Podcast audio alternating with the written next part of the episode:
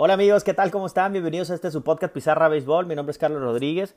Bienvenidos a este nuevo episodio. El episodio anterior estuvimos platicando sobre las series de comodines o wild cards eh, de esta postemporada 2020. Bueno, vamos a platicar un poco de cómo quedaron esas series y ahora eh, platicar sobre cómo están sembradas o cómo están eh, planteadas estas nuevas series que arrancan hoy lunes 5 de octubre, las series divisionales. Pudiéramos decir que Realmente los playoffs arrancan hoy en la Liga Americana eh, y mañana en la Liga Nacional, pero estamos hablando de que realmente arrancan literalmente los playoffs, porque las series de comodines que se habían dado la semana pasada, pues bueno, son, fueron series con un formato eh, que así lo planteó la MLB a principio de temporada, eh, no se había dado, es realmente un formato nuevo esperemos que nunca más se vuelva a dar ese formato. Es un formato que creo que le da eh, mucha desigualdad a lo que es postemporada y, temporada. Eh, si para una temporada de 162 juegos se repite este mismo formato, creo que le estarían dando no la seriedad a un torneo o a una postemporada de tantos juegos y creo que bueno permitiría un poquito la, la, baja de nivel y la mediocridad en muchos equipos. Esto ya lo he repetido creo que desde el primer episodio de este, de este podcast, pero eh, pues creo que lo pudimos ver, lo pudimos ver ahora en esta en estas series tan cortas de dos, de ganar dos de tres, en donde básicamente el que pierde el primer juego pues ya está contra la pared y eh, eh, es difícil, es difícil poder, poder remontar también en, una, en una serie tan corta, cuando en un primer juego no pudiste llevarte la victoria, pues se complica ahí vimos que ahí vimos a los Minnesota Twins, ¿no? Que no tuvieron la oportunidad ya de regresar y ganar a, los Astros de Houston, que se llevaron la serie por limpia, un equipo que entró eh, con el peor récord de la liga americana, es el, peor récord hablando de los equipos que entran a playoff, con eh, abajo de 500, y bueno, eh, pues le tocó y le dio el béisbol para poder ganarle al campeón de la división central en dos, en dos juegos. Casi sucede también en la Liga Nacional con los padres de San Diego, que perdieron el primero, pero pudieron remontar y llevarse los otros, los otros dos juegos.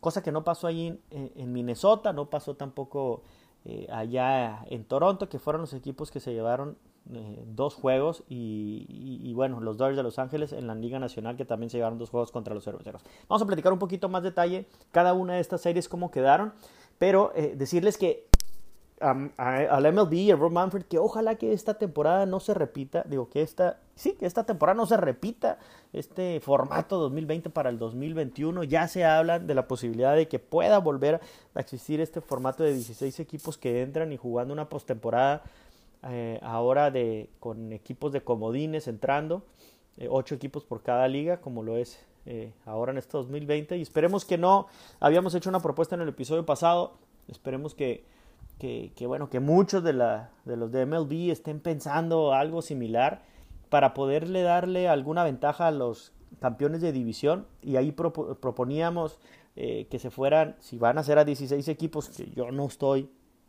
por supuesto, de acuerdo en que haya tantos equipos en, en playoff, por lo que ya dije, pero eh, si fuera así y no hay de otra, bueno, pues entonces que se previera la posibilidad de que en estos juegos o haya una serie más larga, la primera de comodines de 3 de 5, en donde todos los juegos, tal vez sí, todos los juegos se jueguen en casa del, del que tenga el mejor récord, eh, o la otra es que pudieran eh, descansar los campeones de división y el mejor segundo lugar para que entonces los otros enfrentamientos de los otros cuatro pues, se enfrenten y ya entonces eh, los dos ganadores pasen a jugar las series divisionales con los equipos que descansaron. Creo que sería un formato eh, en donde sí le das ese privilegio o esa recompensa al equipo que llegó mejor rankeado. Eh, y por supuesto con el campeón de la división para darle un peso a la división. Creo que este año los campeones de división no, no, realmente no, digo, estadísticamente ahí aparecen como campeones de división, pero eh, si ustedes se fijaron, eh, incluso hasta en las celebraciones, que si bien es cierto estaban muy acotadas por el tema de los protocolos de salud, donde no hubo eh, champán, cerveza en, dentro de los clubhouse, ni mucho menos, pero adicional a eso, pues no había esa parte de emoción, de, los equipos de celebrarlo tanto un campeonato de división, pues porque no, no representaba nada, realmente no representaba nada. Era tu pase a playoff, así como los demás equipos, tanto el equipo que entró el número 8, número 7, número 6, pues entraron a playoff sin ser campeones de división, ¿no? Hablando 4, 5, 6, 7, 8. y bueno, pues era básicamente tu pase a playoff. Creo que eso no se debe repetir, creo que deben de modificar ahí el formato y ojalá que lo hagan. Y bueno, tan es así que en estas series eh, de wildcard de comodines, pues bueno, ya hubo, ya hubo afectados y el principal pues fue los Minnesota Twins. A lo mejor arrancamos con Minnesota Twins como la primera serie para verla, eh, que, enfrentaron a los Astros de Houston. Yo recuerdo en el, episodio anterior haber hecho allí como a un tipo pronóstico de cómo van a estar, qué tan balanceadas, ventajas o desventajas tenían cada, una, cada uno de los equipos en las series. Y bueno, yo mencionaba que, que me da mucho que los, Astros, que los Astros de Houston hayan entrado, una, con ese récord, eh, dos, que no se merecen estar en playoff. Es un equipo eh, que con los, con los eh, castigos que tuvieron, con el tema del 2017, trampas comprobadas, confirmadas y algunos castigos que no fueron los más ejemplares, pues están ahí en una postemporada 2020 gracias a, la temporada corta, gracias al formato, porque de otra forma no, no, no, estuvieran ahí. Y bueno, todavía la pudiéramos agregar pues con ese récord perdedor, por abajo de 500. Y que al enfrentar a Minnesota Twins iban a enfrentar un equipo fuerte, un equipo con un line-up poderoso, que a pesar de la ausencia de George Donaldson, aún así se estimaba que Minnesota jugando todavía en casa, que tampoco es garantía, ya saben, no hay no hay ninguna eh, eh, realmente un peso jugar en casa con estadio vacío, pues básicamente estás jugando en cualquier otro campo. Y me recuerda mucho jugar en esos campos, digo, con la debida proporción. este, por supuesto, no quiero ni siquiera eh, la, este, homologar una cosa con otra, pero hagan de cuenta que todos los que jugamos béisbol en algún momento, pues básicamente pues teníamos más más gente en las gradas que ellos, ¿no? Entonces, por supuesto, tampoco era en ese, en ese, en esos juegos donde jugábamos, pues, en, en los campos, ¿no? Pues tampoco era gran ventaja porque era un campo realmente con muy poca afición o casi nula, ¿no? O en algunos casos había, pues, pero eh, lo, que, lo que quiero decir es que realmente la presión de jugar en casa, en, estadio lleno, en donde sí hay una presión directamente al pitcher, al bateador, eh, por supuesto en el ánimo del home team, del equipo que está en casa, pues también el tener a su afición eh, vitoreando todo el tiempo, eh, con la música, por supuesto con las pantallas, de alguna forma haciendo su trabajo, las porras, todo. bueno, pues en esta ocasión no, y, pues así se vio en Minnesota. Minnesota realmente eh, se vio opacado completamente por el picheo de los Astros de Houston. Eh, fue lamentablemente ver a Minnesota Twins perder contra los Astros y en una serie en donde se esperaba más, sobre todo después de ver a los campeones eh, de esa división central, Minnesota. y bueno, pues esos bats se, se, apagaron. Sí les afectó mucho Josh Donaldson, a pesar de que en el primer juego Kenta Maeda pichó muy bien también dejaron muchos hombres en base, tuvieron la oportunidad de, de, avanzar en, esa, en ese primer juego, de meter carreras, pues no lo hicieron. Por lo tanto, bueno, pues es un equipo que se queda fuera.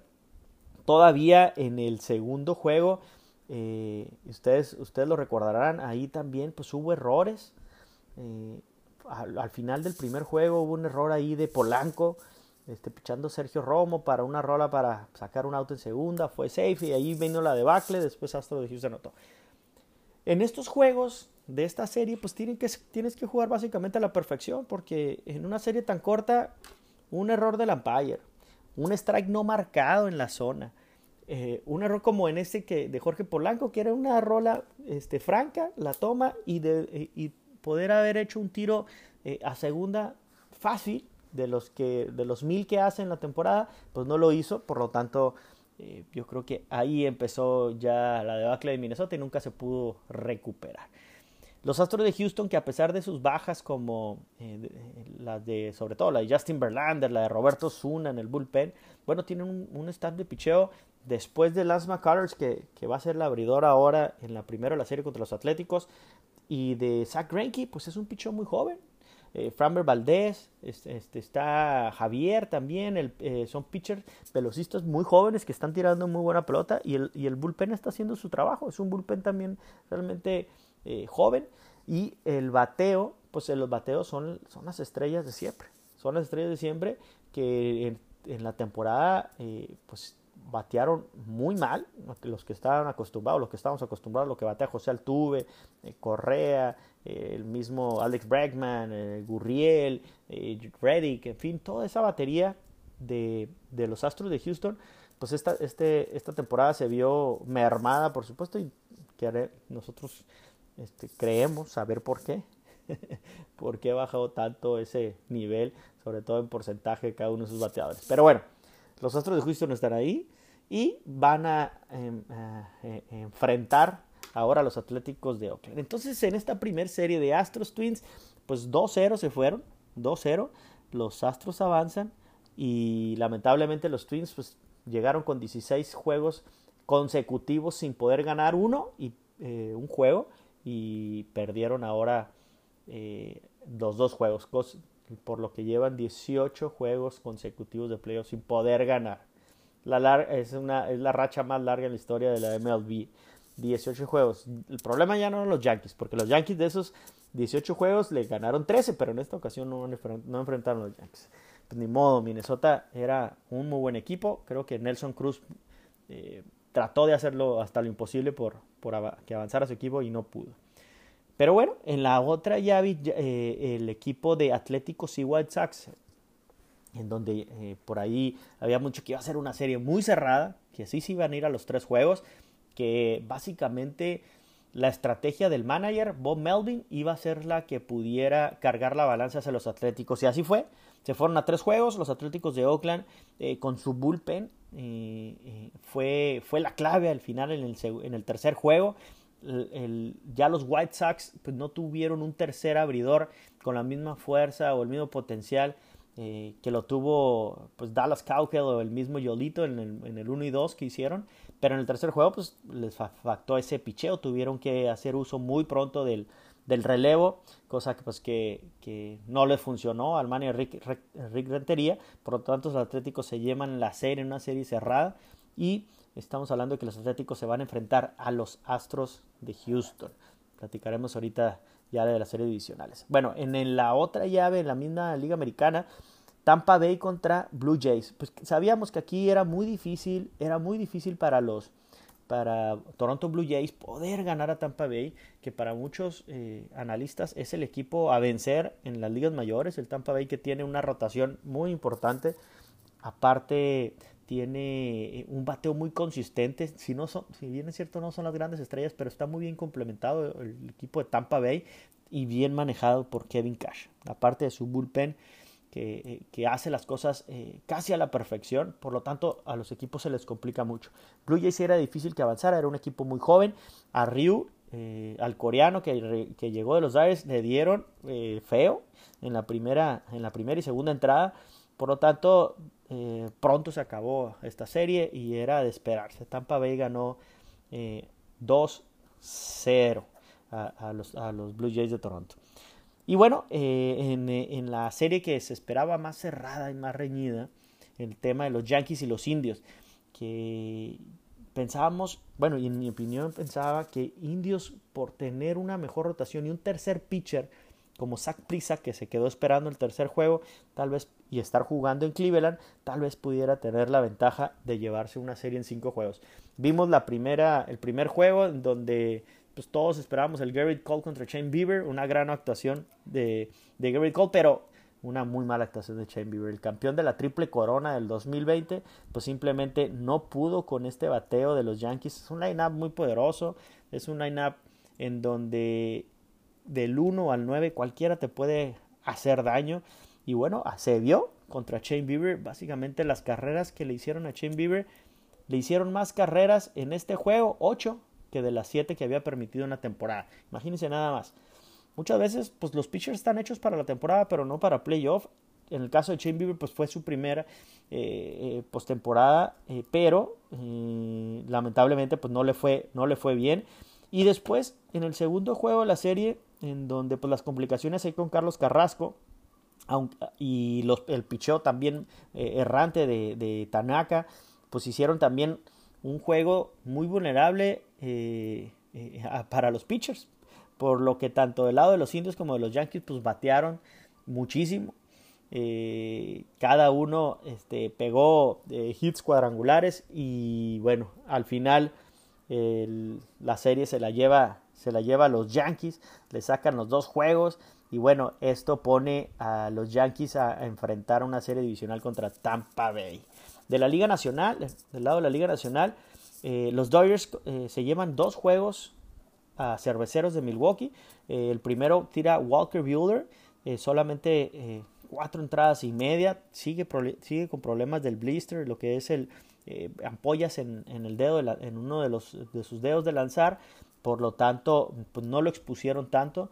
una mala pichada fue básicamente la diferencia en donde pudieron haber estado casi los cerveceros de Milwaukee haber sido blanqueados en la serie, pero una mala fichada de Walker Buehler le, permitió a Orlando darse conectar un cuadrangular con hombre en base para que se cerrara el juego 3-2. Sin embargo, bueno, pues los, eh, el relevo del mexicano Julio Urias a Walker Buehler fue extraordinario. Fueron básicamente cuatro entradas en donde, eh, pues bueno, apagó por completo los bates de, de, Milwaukee.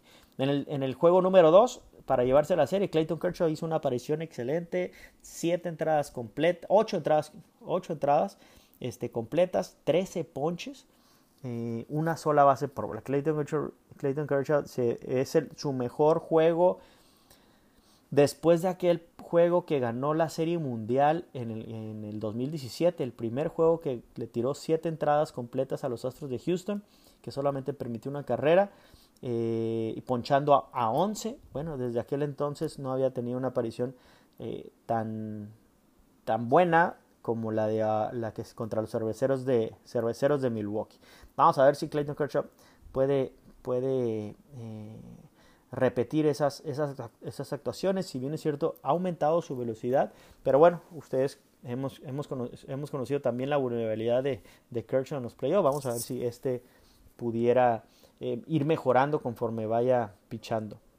Los Dodgers se llevan la serie 2-0 y van a enfrentar 2-0 y van a enfrentar al eh, enfrentarían al ganador de los eh, de la serie de los Padres contra los Cardenales, misma que los Padres se llevan en tres juegos. Cardenales que dio la sorpresa. Yo esperaba que Cardenales pues casi ni metiera la mano contra los Padres, siendo un equipo eh, que estaba entre los últimos lugares de todas las ligas mayores en bateo, eh, en donde básicamente solamente eh, no, con corredores en base tenían 211 o bateaban para 211. Los emergentes de Cardenales básicamente batean para .98.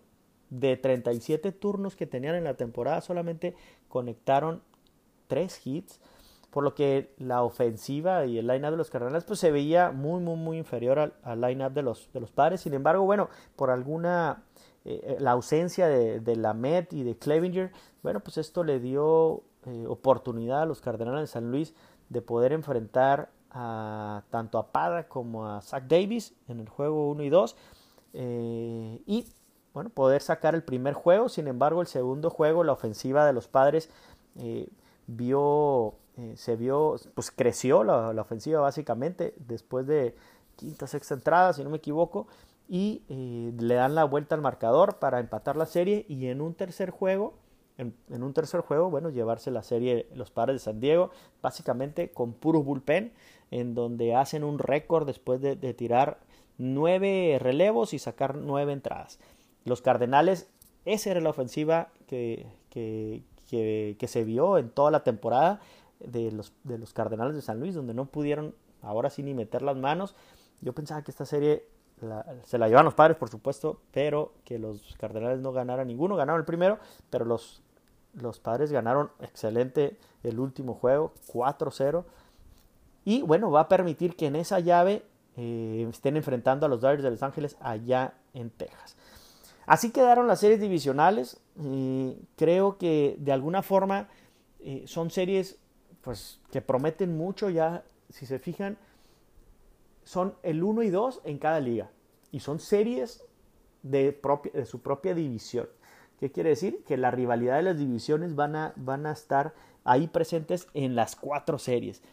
Porque se van a enfrentar Tampa Bay Yankees, que es una, una rivalidad reciente, básicamente, la de Tampa Bay Yankees.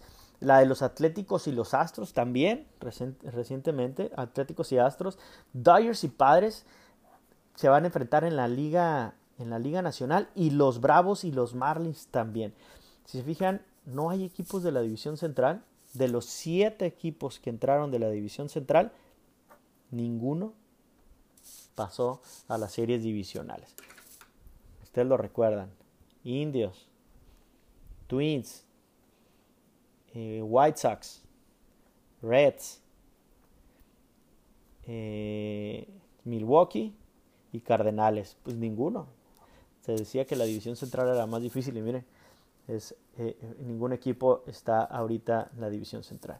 Me faltó un, juego por, por, comentar. Este, comenté el de los Bravos y los, bueno, el de los Marlins y Cubs, pero el de los Bravos y los Rojos de Cincinnati se esperaba que los bates de, Cincinnati despertaran, a pesar de que fue el peor equipo en las ligas mayores, el peor equipo en bateo. Bueno, pues que en una serie corta pues pudieran por lo menos con la experiencia de Mustacas, con la experiencia eh, de Joe Boro, en fin, de poder hacer algo ahí, de, de, Nicolás Castellanos, de poder hacer algo. Y bueno, simplemente los Bravos de Atlanta los silenciaron. A pesar de una excelente labor tanto de Trevor Bauer como Luis Castillo, y sin duda la de Trevor Bauer fue fenomenal, tirando eh, siete entradas, ponchando a 12. Eh, bueno, recuerdan ustedes que se fueron a extra innings. Eh, y pues al final de cuentas los Bravos de Atlanta se llevan la serie ganando ese, ese encuentro 1-0 el primero y el segundo 4-0, dejando en los dos juegos blanqueada a los Rojos de Cincinnati con un muy buen picheo de los Rojos. Pero bueno, se despiden de, de la serie de comodines, se despiden de los playoffs en este 2020 sin embargo, eh, yo creo que Cincinnati pues, va a tener que tomar decisiones importantes en cuanto a, a sus pitchers. Uno de ellos, por supuesto, es Trevor Bauer, que Trevor Bauer va, va a querer eh, irse a un equipo al que le dé más dinero, ya sea por un contrato multianual o como alguna vez lo, comentó, que quería ir año por año y tener un contrato de un solo año. Me parece extraña esta, esta decisión de Trevor Bauer, si es que es real, de, de, pedir un contrato anual yo me imagino que ese contrato anual, si, si fuera así, pues no bajará de 35 millones de dólares. Lo vimos y claro, claro está que Trevor Bauer pues debe ganar el Cy Young de la Liga Nacional, por lo que sus bonos eh, pues están, están hasta arriba. Y yo creo que esa va a ser la base, 35 millones de dólares. No sé qué ustedes opinen, pero creo que 35 es lo que va a pedir por lo menos por año.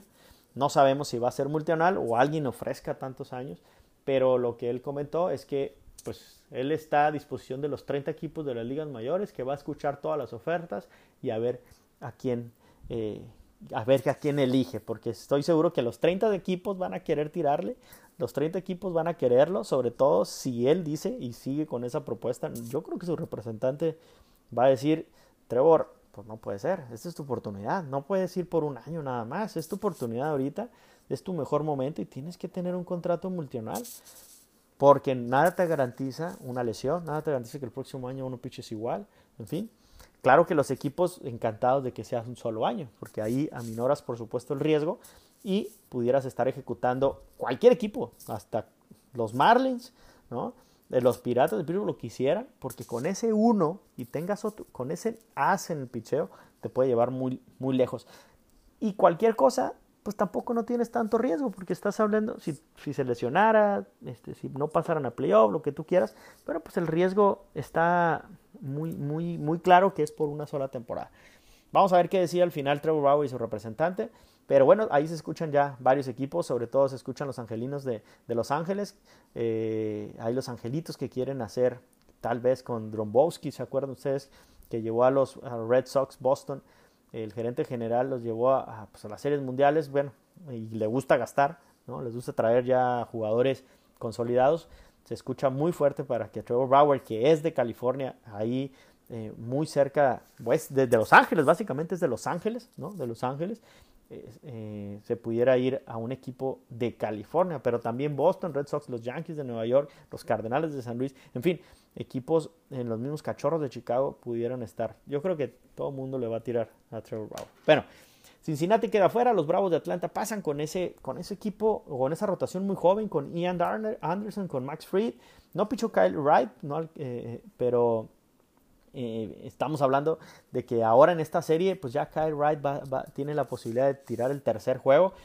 Es una rotación muy joven la de, los, de los Bravos de Atlanta, pero sin embargo el bullpen ya es un bullpen eh, joven, veterano, por supuesto, con mucha experiencia, encabezado ahí en su relevo con Will Smith, con Mark Melanson. Eh, yo creemos que, que, los Bravos de Atlanta en su próxima serie pueden, va a estar enfrentando a los Marlins, pero con este line-up pues se llevó a los Rojos de Cincinnati, a pesar de que eh, también los tuvieron ahí eh, pues maniatados, sobre todo Bauer y Luis Castillo maniató mucho a los, rojos, a los Bravos de Atlanta, que tienen a estos grandes bateadores como Ronald Acuña, eh, como Ozzy Alvis, como Marcelo Zuna, Freddie Freeman, que, creo yo que debe ser el MVP de la Liga Nacional, en fin. Entonces, bueno, pues se acabaron las series divisionales y digo las series de wild card, las series de comodines y la liga y las ligas mayores, fíjense nada más, hay equipos que terminaron su serie de wild card el jueves y van a enfrentar hasta el martes este, su primer serie de campeón, su primer serie divisional. Estás hablando si descansas el jueves, viernes, sábado, domingo, lunes, martes, cinco días después estarían enfrentando primera serie divisional. Yo creo que fueron muchos días de descanso, yo creo que son muchos días en los que se pudieron haber perfectamente jugado más juegos en una serie, como les decía, de 3 de 5. Pero bueno, este, eh, estas, estos, estos días de descanso, bueno, sirvió también para que eh, jugadores pudieran mejorar ahí eh, pues alguna condición física que pudiera algún día de descanso en cuanto a picheo, eh, en fin, que pudieran estar ensayando y entrenando algunas, algunas cuestiones eh, de estrategia, ¿no? Para enfrentar al siguiente rival. Y en el caso, por ejemplo, de, de los no, de, de, los de Tampa Bay, pues bueno, ellos desde martes y miércoles y hoy abren la serie contra los Yankees. Vamos a empezar con eso, con la Liga Americana con esta serie tan importante Tampa Bay contra los Yankees. Tampa Bay contra Yankees es una serie que se prevé muy difícil para ambos equipos. Es una serie eh, donde se va a definir mucho mediante el juego de, de la rotación. Y creo que la rotación de Tampa Bay pudiera ser la que le dé el pase a la serie de campeonato. Esa rotación con Tyler Glasnow, que va a pichar Blake Snell, que picha eh, el día lunes contra Garrett Cole, Blake Snell, luego le va a seguir eh, Glasnow, Tyler Glasnow y después Charlie Morton. De los Yankees, pues se habla, por supuesto, de Garrett Cole, Tanaka, aunque no lo han anunciado todavía, y eh, un tercero podría ser J.A. Happ. Sin embargo, un cuarto juego ya se complica para los Yankees. Hay varias posibilidades, desde un Jordan Montgomery, un Clark Smith, pero no son este, los nombres que quisieran los aficionados de los Yankees poder enfrentar a un equipo de Tampa Bay. Porque Tampa Bay, si bien es cierto, no es el mismo lineup tan poderoso que tienen los Yankees, porque los Yankees del 1 al 9, ese, ese, ese trabuco, ese bateo que tienen los Yankees de Nueva York, eh, que despertaron contra los seres de los indios, pues yo creo que cualquier pitcher, este, cualquiera, el mejor, no los, quiere, no los quisiera enfrentar estar hablando de estar, eh, de estar enfrentando a Aaron Judge, Giancarlo Stanton, eh, Clint Fraser, eh, GJ LeMahieu, Gleyber Torres, Luke Boyd, en fin, Gary Sánchez, que a pesar de no haber tenido una temporada, pues, pues es un bateador increíble, por supuesto. Y Brett Garner, en fin, Aaron Hicks. Este equipo de los Yankees con este line-up, pues está más fortalecido en esa área de su ofensiva. Sin embargo, aunque el bullpen no, no, no ha sido lo que se esperaba, eh, los Yankees, bueno, van a tener que usar mucho su bullpen mucho su bullpen en esta serie, por lo que creo que esa va a ser la clave de esta serie. Tampa Bay tiene un muy buen bullpen con Diego Castillo, Nick Anderson, Fairbanks. Eh, eh, es, un, es un equipo potente en su, en su rotación para cerrar los juegos, pero también su, su pichero abridor, por supuesto, se puede ir varias entradas y pudiera esa ser la clave para un cuarto o un posible quinto juego. Pudiera ser la diferencia. Eh, yo en esta ocasión no voy a dar ningún pronóstico. Yo creo que va a ser una excelente serie de una buena rivalidad deportiva ahí entre los dos equipos. Y eh, creo que eh, pues va a ser clave para uno y otro que su picheo abridor pueda llegar con varias entradas pichadas durante el juego para que no tener un problema en el cuarto o quinto juego. Recuerden que en estas series divisionales no hay día de descanso, son si se van a cinco juegos, juegan cinco juegos seguidos. Así lo será también la serie del campeonato. Serán, si se van a siete juegos, serán siete juegos seguidos. Por lo tanto, creo que el roster debe estar acondicionado, ¿no?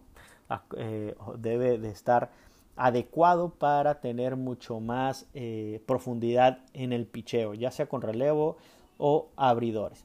Por lo tanto, bueno, esta serie va a ser eh, muy importante. Yo creo que mucho depende de esta serie quien gane de Tampa Bay Yankees, yo lo veo, cualquiera de los dos que pudiera ganar, yo lo veo eh, llegando a la serie mundial. De la otra llave es eh, otra serie también de rivalidad de los Astros de Houston contra los Atléticos de Oakland. Esta serie en donde los Atléticos ganaron eh, la, serie, la serie anual a los Astros de Houston, pues bueno, los Astros de Houston siempre ha sido un equipo complicado para los Atléticos año tras año. Había estado, ganando la, división y bueno, hasta este año donde los Atléticos pudieron ganar eh, la división. Creo que es de la misma forma eh, un poquito con el tema de los Yankees y eh, de los Yankees veo a los Astros. Los Astros tienen dos pitchers que pudieran tener profundidad como Lance McCullers que picha el día de hoy contra Chris Bassett eh, de los Atléticos. Y bueno, y el otro, el 2 puede ser Framber Valdez y después Zach Greinke. Yo creo que Dusty Baker ha podido manejar muy bien el picheo de los Astros con esa rotación un poco balanceada entre novatez y experiencia, sobre todo Greinke, que es la gran experiencia de rotación después de Justin Verlander que quedó fuera de la temporada. Y, de y del bullpen ha podido manejar bien a sus lanzadores tanto zurdos como derechos, sin necesidad de tener un claro eh, número uno de su bullpen o el cerrador como era Roberto Zuna. Yo creo Dusty, Baker, eh, Dusty Baker como, como, hasta ahora ha hecho un, un, gran trabajo con, esa, con ese picheo. En el bateo, pues conocemos a todos, básicamente es el line-up que, que, que ganó el campeonato en el 2017 eh, aunque pues sabemos de qué forma lo ganó, pero en aquel entonces básicamente es el mismo line-up, con, eh, con, con, la ahí con nada más en la incrustación en line-up con Michael Brantley, que es un gran bateador, eh, que llegó ahora en el 2018 y que ha tenido muy buena temporada en el 2018 y mucho más en el 2019 y en este 2020. Creo que en la parte del line-up, si lo vemos y lo comparamos con los Atléticos de Oakland, creo que el line-up es más potente el de los Astros. Sin embargo, los Atléticos de Oakland tienen una gran ventaja. Tienen más abridores eh, consolidados. Entre ellos, pues eh, Jesús Luzardo, Chris Bassett, eh, Chan Menea, que ya están ahorita, ya puso Bob Melvin el 1 y 2. El primer juego lo abrirá Chris Bassett, el segundo Chan Menea, pero podría ir pudiera aparte pues estar pichando Jesús Luzardo, estaría pudiendo pichar Frankie Montas, eh, Mike Miner, eh, Mike Fires como eh, pitchers en la rotación. Por lo tanto, su profundidad en el picheo y para comer entradas pues es mayor la de los Atléticos de Oakland. Y el bullpen, como ustedes saben, pues es el mejor del MLB. Entonces su gran potencial, su gran fuerza va a ser ahí. En el line-up, después de la salida de Matt Chapman por lesión, que no jugará por el resto de la temporada, no jugó y por el resto de la postemporada, pues bueno, es un equipo no de grandes números. Los Atléticos de Oakland básicamente es un equipo mm, muy compacto en su, en su line-up, por así decirlo. Lo que hacen los Atléticos de Oakland es batear a la hora buena. Si se fijan, su cuarto Batman Olson batea por abajo de, de, de, de 200, 180 y tantos. pero conecta cuadrangulares a la hora buena y produce carreras. Igual Chris Davis, igual Mark Caña o Stephen eh, o el mismo Ramón Laureano, eh, Marcus Semin, que no han tenido una gran temporada, ¿no? grandes números por arriba de 300, no. De hecho, no lo hay. Greg Grossman, que ha sido una gran adición allá al line-up, pero básicamente batean a la hora buena cuando con corredores en base y eso hace la diferencia para que su bullpen haga el resto. Ahí con su con Liam Hendricks, que es su gran cerrador, con Jake Jackman, este, que es el, zurdito también, eh, que tiene muy buena velocidad y vendría siendo el setup. Creo que ahí, Joaquín Soria, que ha tenido este, buena temporada. Sin embargo, el mexicano Joaquín Soria siempre falla a la hora buena. Yo creo que ese pudiera ser una debilidad de ellos. Pero básicamente como bullpen completo, en conjunto, en colectivo, es el mejor bullpen de las ligas mayores. Y esa pudiera ser la diferencia con, de ganarle o no la serie a los Astros de Houston. Los Astros tendrán que basarse mucho eh, en, Zach Greinke para poder sacar un juego, en la experiencia de Zach Greinke y por supuesto en la experiencia de Dusty Baker, de poder manejar su bullpen para en dado caso de avanzar a un cuarto o un quinto juego dentro de la serie, bueno, pues tener por supuesto todavía el estamina ¿no? suficiente para que su relevo joven pueda sacar ahí la casta y poderse llevar la serie. Es una serie muy cerrada que yo creo que todos esperan y yo creo que mucha gente desean también que por supuesto ganen los Atléticos de Oakland. Es mi caso, muy claro, yo creo que los Astros no deberían estar aquí. Quisiera que los Atléticos de Oakland, pero bueno, los Astros no podemos descartarlos y seguramente le van a estar peleando muy fuerte. Ahí está la Liga Nacional, vamos a la Liga, digo, la Liga Americana, vamos a la Liga Nacional, donde vamos a empezar por los Bravos, vamos a dejar el tema de los Dodgers y los Padres al final, vamos por los Bravos y los Marlins. Esta serie va a ser una serie, sí, eh, histórica, una serie en donde son rivales de división, en donde los Marlins es un equipo joven, eh, no con grandes estrellas, son muchos jugadores desconocidos, realmente que antes de inicio de la temporada pocos, lo pocos conocíamos, a muchos de ellos. Sin embargo, eh, su picheo con Sandy Alcántara, con mismo Sixto Sixto Sánchez y Pablo López, bueno, son tres pitchers que pudieran tener una, así como lo tuvieron ya con los Bravos de Atlanta, bueno, pues digo, contra, contra los, eh, se me fue, contra los Cachorros de Chicago, perdón, disculpen, bueno, ahora lo podrán tener contra los Bravos de Atlanta.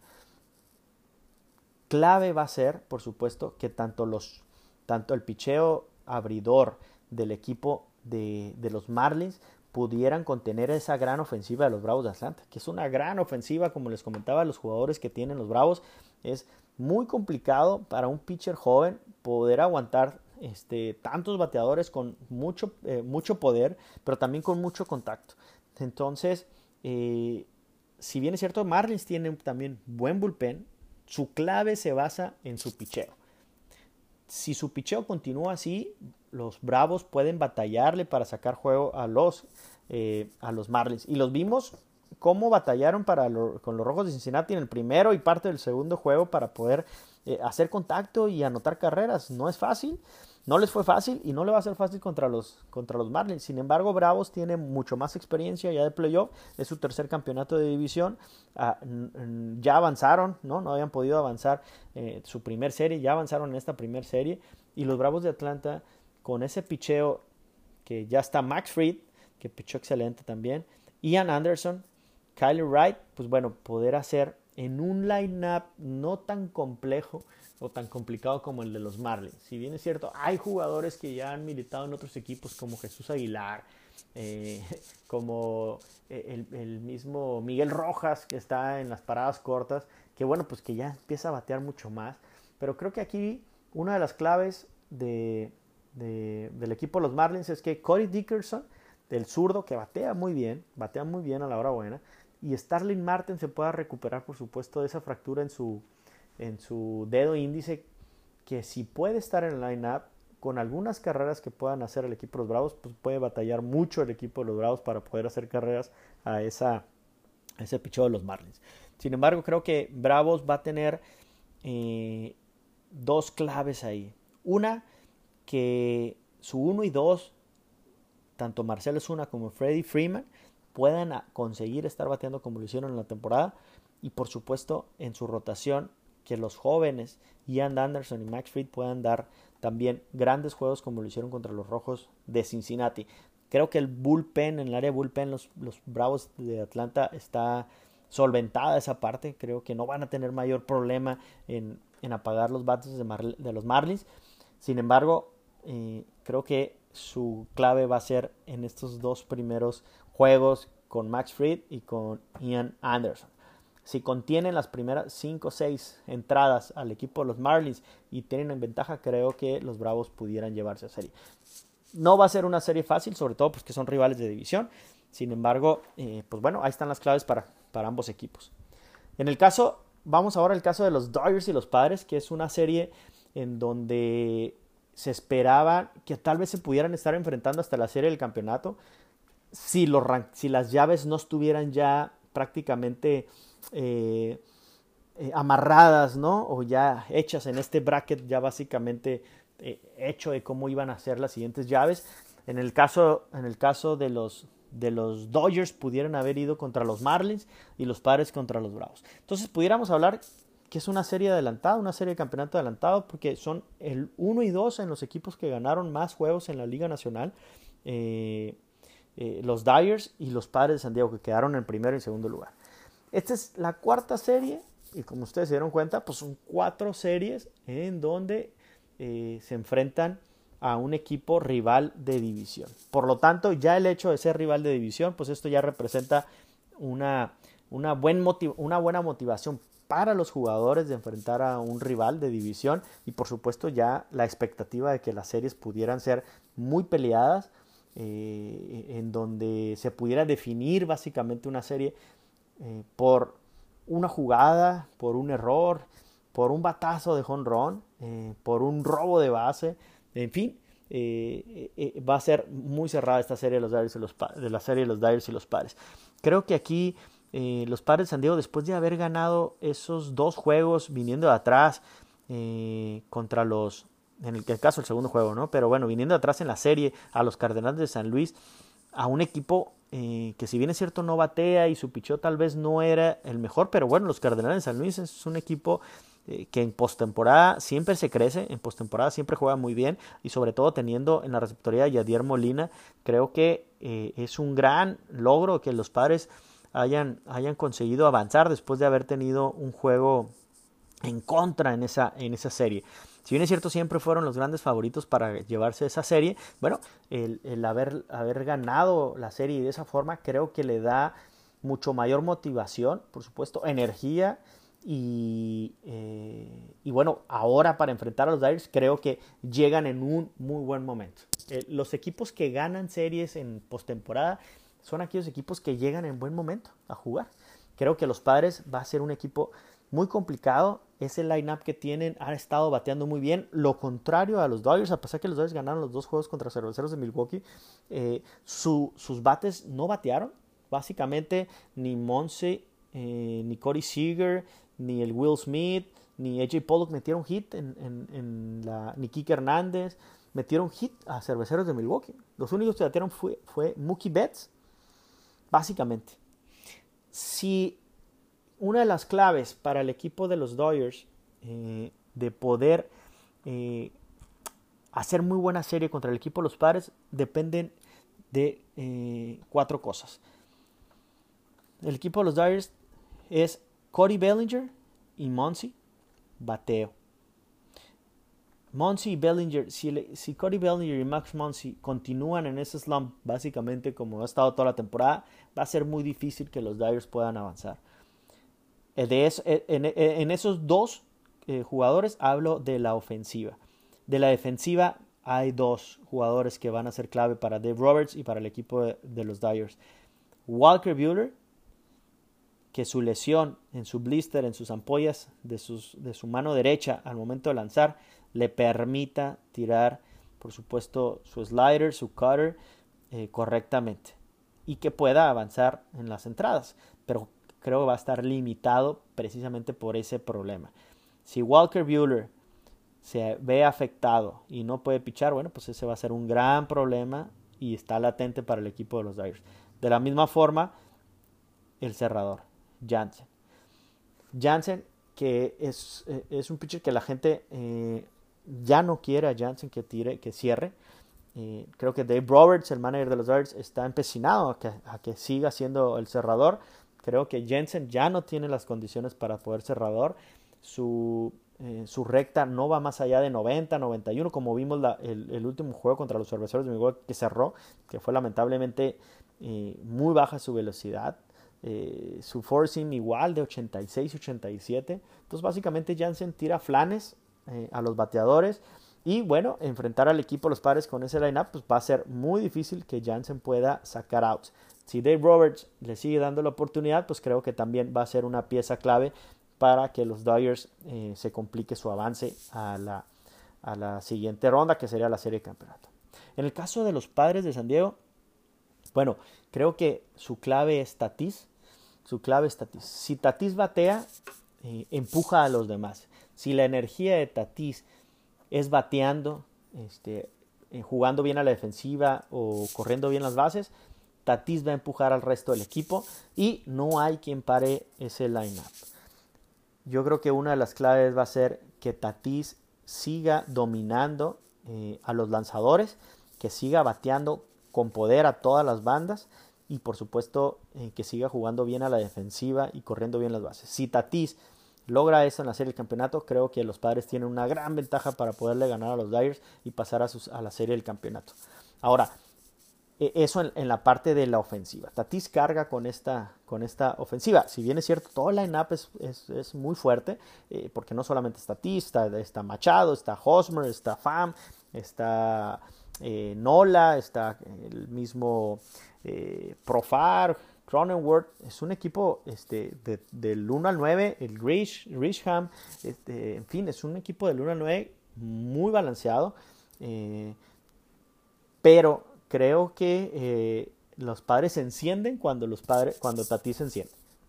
Y lo vimos contra los Cardenales. Eh, Tatis mete el jonrón para que para eh, para acercarse al equipo de los Cardenales y bueno luego viene el back to back de Manny Machado. Por eso Tatis es la clave es la clave de este equipo. Si Tatis batea va a ser un equipo imparable y va a ser un equipo que, que, va a poder llevarse llevarse esta serie.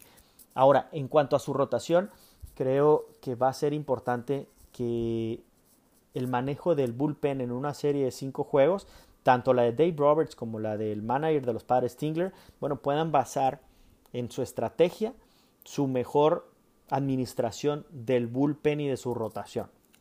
Ahora, los padres tienen la posibilidad de que se incluya a Clevinger y a Lamet si se incluyen estas dos, dos pitchers en la serie, creo que los Dyers van a pasar un momento muy complicado eh, y se puede ir una serie a cinco juegos, cosa que pudiera beneficiarle con, la, con Clevinger, Lamet, el Paddock, Zach Davis y por ahí pues ya un juego de bullpen o también trayendo al mismo Garrett Richards eh, en una rotación de cinco juegos.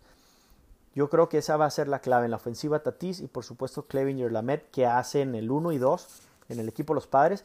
No ha definido todavía el, el roster completo de los Padres. Se habla de que Clevinger y Lamet pudieran estar eh, ya en, en el roster de la, de la serie divisionales. Hay dudas al respecto. Creo que, que sería lo mejor que pudieran estar ambos, ambos pitchers. Eh, de alguna forma eso le beneficiaría, por supuesto, al manager Tingler de poder poner una rotación completa y no diezmada. Pero eh, también pues con las figuras de 1 y 2 de Clevin y Lamet eh, sería un equipo muy muy fuerte de muy muy fuerte vencer. Por el lado de los Dodgers, Walker Buehler, Clayton Kershaw y un tercer juego pudiera ser Tony Gonsolin, Dustin May y un quinto juego Julio Urias. Va a depender mucho también qué tanto Dave Roberts le dé eh, pichadas o entradas a Walker Buehler para que pudiera venir un relevo largo, como lo pudiera hacer Julio Urias, eh, un Tony Gonsolin, pero pues va a depender de cómo se vaya acomodando los juegos, porque eh, si metes a Julio Urias, Julio Urias ya no pudiera pichar, tal vez hasta en dado caso de si es necesario un quinto juego, por lo tanto seguramente esa va a ser parte de la diferencia, la estrategia en la rotación y en el bullpen de estos dos, dos equipos para poder conseguir la, la, serie, de, serie de campeonato. Es una serie muy cerrada, creo que todos van a estar cerradas, es una serie que va a estar mm, eh, muy comprometida en sus brazos de lanzar, eh, en donde si bien es cierto juegan en un estadio neutral, en, en cada uno de los equipos, bueno, pues en este caso de los padres y los Dyers juegan en el estadio de Arlington, en donde dicen que las dimensiones son muy parecidas a las del Dyer Stadium, pero la pelota no vuela mucho. No vuela tanto como en el Petco Park o como en el Dyer Stadium. De, hecho, hay jugadores de los Rangers de Texas que han mencionado eh, y han dado este, sus, sus comentarios, sus opiniones acerca de que eh, la pelota no vuela en el estadio de Arlington sin embargo, son dos equipos que quedaron 1 y 2 en, en, en jonrones eh, en la Liga Nacional. Los Dyers, bueno, quedaron como el mejor equipo con más cuadrangulares en toda la liga, pero los padres también. Entonces, seguramente no será pretexto para ni uno ni otro conectar cuadrangulares en el estadio, por más difícil que sea conectar cuadrangulares. Vemos una serie muy cerrada. Los padres, los de San Diego, con esa energía que traen, ese, ese esa motivación de que les impregna básicamente eh, Tatís y que por supuesto permea en el resto del, del equipo. Lo vimos celebrando el wild card este, en cada jugada, cada pichada. Y bueno, pues ese va a ser un factor clave para poder decidir una, una, una serie en esta que arranca el próximo martes. Vamos a ver cómo queda el roster. Hasta este momento en donde estoy haciendo el podcast, pues bueno, no está definido el roster. Está definido el 1 y 2 de, los Dodgers de Los Ángeles. Walker Buehler, primer juego, y Curlington Kershaw, el segundo. No así de los padres. Eh, seguramente esperarán todavía hasta en la tarde-noche del día lunes o al límite que tienen ellos de las 10 de la mañana, tiempo del Pacífico, el día de mañana para poder definir su roster final, que es muy probable que aumente su roster de picheo, que tal vez bajen los jugadores que van a la banca, que tengan mucha mayor profundidad en el bateo, porque esa va a ser la clave, la administración del bullpen en ambos, en ambos, en ambos equipos. Vamos a ver, al final de cuentas, eh, quién se pudiera llevar esta serie y las, y las otras series. Arrancan las series divisionales y bueno, les deseamos la suerte, la mejor de las suertes a su equipo favorito. Va a ser seguramente, esperemos que así sean, unas series muy emocionantes, unas series que se permita ver muy buen béisbol, una serie que permita también generar nuevas rivalidades y que permita que eh, este formato de playoff que, que, que la MLB, MLB propuso para el 2020, bueno, pues sea un formato, si, si, llega para quedarse, bueno, que sea un formato, por supuesto, de éxito y que concluya en una, en una muy buena, muy buena postemporada. Sobre todo para aquellos equipos que van a, para todos los equipos que van a jugar mucho más juegos sin descanso.